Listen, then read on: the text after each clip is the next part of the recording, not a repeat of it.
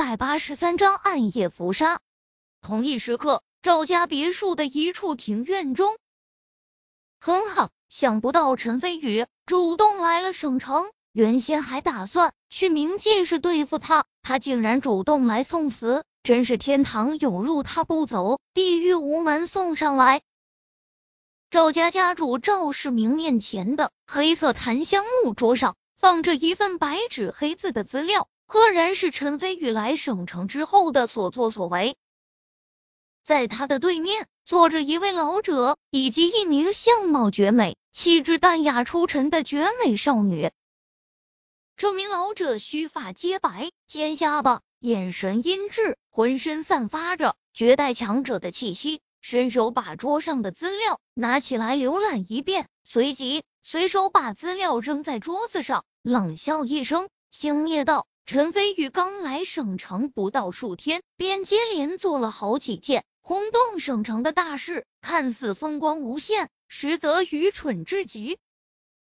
所谓木秀于林。”风必摧之。陈飞宇一个外地人，在卧虎藏龙的省城，丝毫不懂得收敛，行事张狂嚣张。不说方家和你们赵家，恐怕省城其他的大家族之中，也有不少人看陈飞宇不顺眼。陈飞宇如此愚蠢，我实在难以相信，本门的剑道宗师裘剑清竟然会死在陈飞宇的手上，这真是令老夫费解。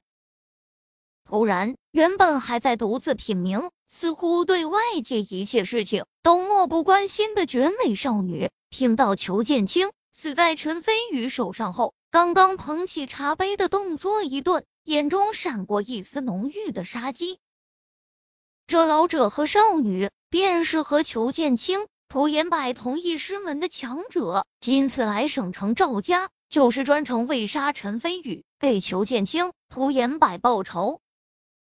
原本他们早就打算去冥界市杀陈飞宇，但是因为某一件重要的事情给耽搁了，所以一直迟迟未去。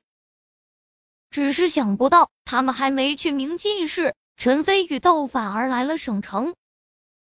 韩长老说的没错，赵世明虽然贵为赵家的家主，但是面对眼前的老者和少女，神态中带着三分恭敬，说道。我也是这样想的，以仇宗师的通天剑术，光明正大的决战，怎么可能死在陈飞宇的手下？以我估计，极大概率是陈飞宇用了某些不光彩的手段来暗算仇宗师。唉，可惜仇宗师堂堂一代高人，竟然死在如此小小手上，真是可惜可叹。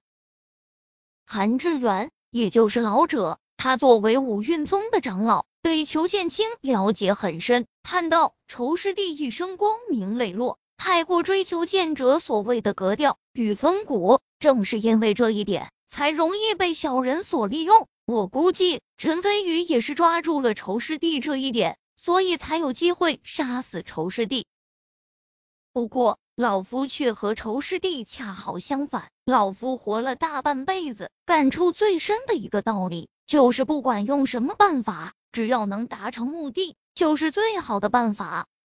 所以仇师弟杀不了的人，老夫能杀。总之，陈飞宇这次必死无疑。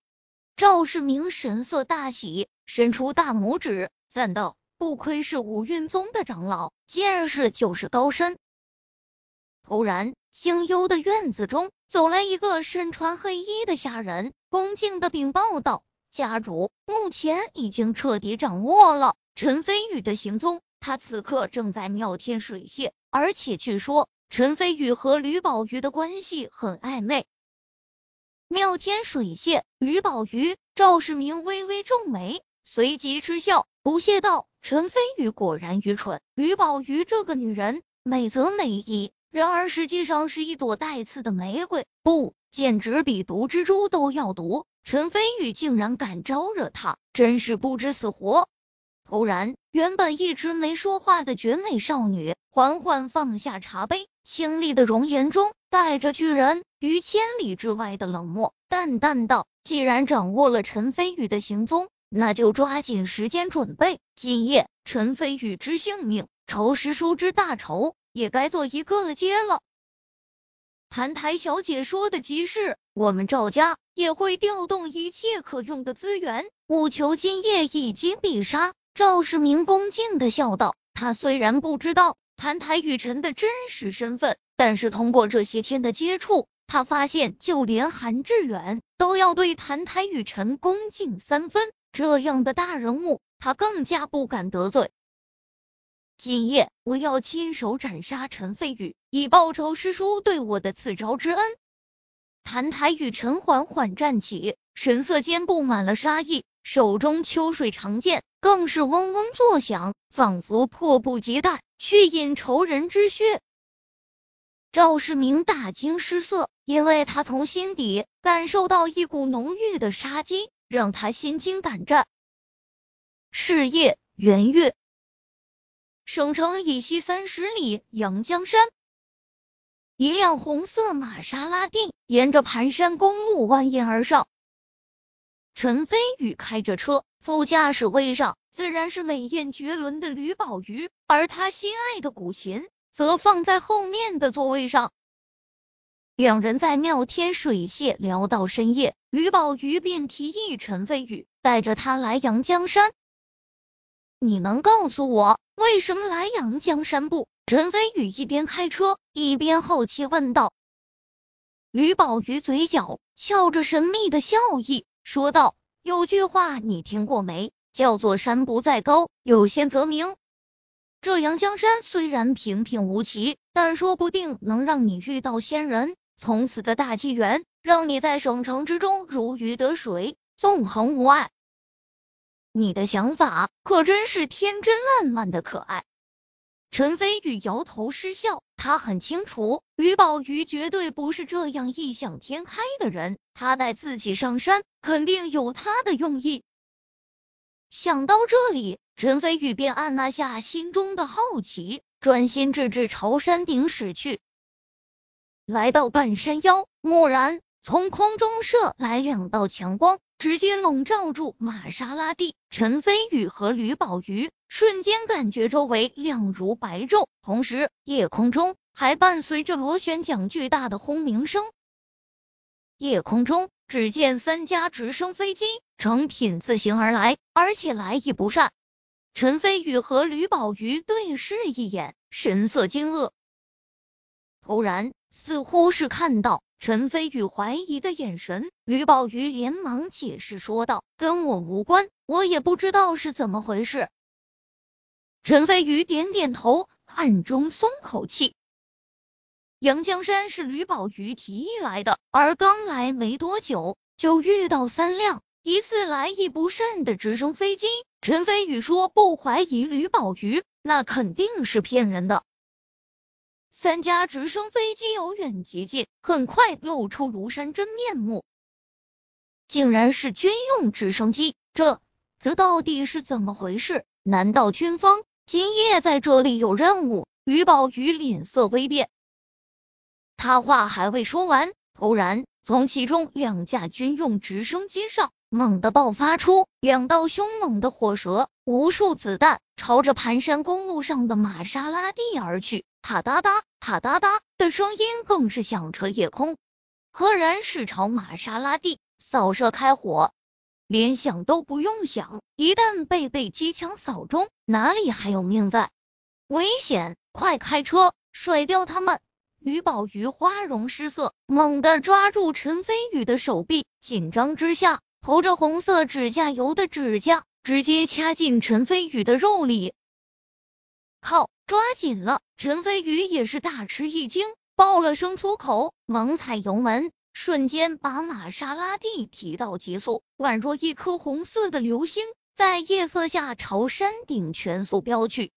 后方高空上，三辆直升飞机紧追不舍，伴随着轰鸣声与机枪声，无数子弹纷纷射下来，打在地面上，溅起无数火花。当此千钧一发之际。陈飞宇神色凝重，手脚并用，一顿眼花缭乱的操作下，红色玛莎拉蒂仿佛活了一般，在本就不宽敞的盘山公路上左晃右拐，时不时遇到弯道，再来个极限漂移，躲避着机枪的射击。真正的速度与激情。然而，盘山公路蜿蜒不绝，弯道非常的多，而且最恐怖的是，在公路外侧还没有护栏，下面便是百丈悬崖。这么快的车速，只要陈飞宇一个小小的失误，就绝对会冲出公路，照样逃不了车毁人亡的结局。上有军用直升机机枪扫射围追堵截，下有百丈悬崖，惊险刺激，心惊胆战。可以说，陈飞宇来到省城之后，所遇的情况中，以这次最为凶险万分。吕宝瑜坐在副驾驶位上，只要往窗外瞥一眼，便能看到下方的悬崖深渊。饶是他心智坚定，但是面对如此极端险境，依旧脸色苍白，心跳加速，脸上再也没有一丝血色。有我在，你绝对死不了。我一向言出必践，说到做到。陈飞宇一边驾车逃生，一边瞥了吕宝瑜一眼。吕宝瑜似乎也发现了，虽然情况凶险，但是至少不用担心冲出悬崖，这才勉强挤出一丝微笑，定定神，瞧了后方空中紧追不舍的直升飞机，说道。据我所知，赵家和军方关系密切，很有可能他们是赵家派来的。赵家，陈飞宇眼中闪过一丝阴霾。突然，机枪扫射声停了下来，让陈飞宇和吕宝瑜有些不适应。好奇之下，陈飞宇透过后视镜看去，顿时爆了句粗口：“靠！”只见两架军用直升飞机上。赫然出现两枚空对地导弹，瞬间轰的一声划破夜空，直取玛莎拉蒂而来，竟然是想把陈飞宇直接炸死。吕宝瑜脸色惨白，尖叫出声。跳车，陈飞宇脸色大变，一把抱起吕宝瑜，还不忘把他的古琴背在身上，猛然一脚踹开车门，抱着吕宝瑜就跳了下去，同时毫不停留。脚尖点地，便高高跃起，躲到山腰的密林中。几乎是在瞬间，玛莎拉蒂被导弹击中，轰然爆炸，仿佛成了个大火球。凶猛的气浪向四周涌去，黑夜也亮成了白昼。陈飞宇一阵庆幸，只要刚刚稍微慢了一丝，后果不堪设想。然而，军用直升机紧追不舍，低空飞到密林的上方，亮眼的灯光照射进来，搜查着陈飞宇和吕宝瑜的踪迹。很显然，两人依旧没有脱离危险，往山顶跑。如果幸运的话，能遇到我师傅。吕宝瑜被陈飞宇公主抱抱在怀里，连忙向山上指去。陈飞宇点点头。正准备向山上跑去，突然脸上一凉，下起雨来。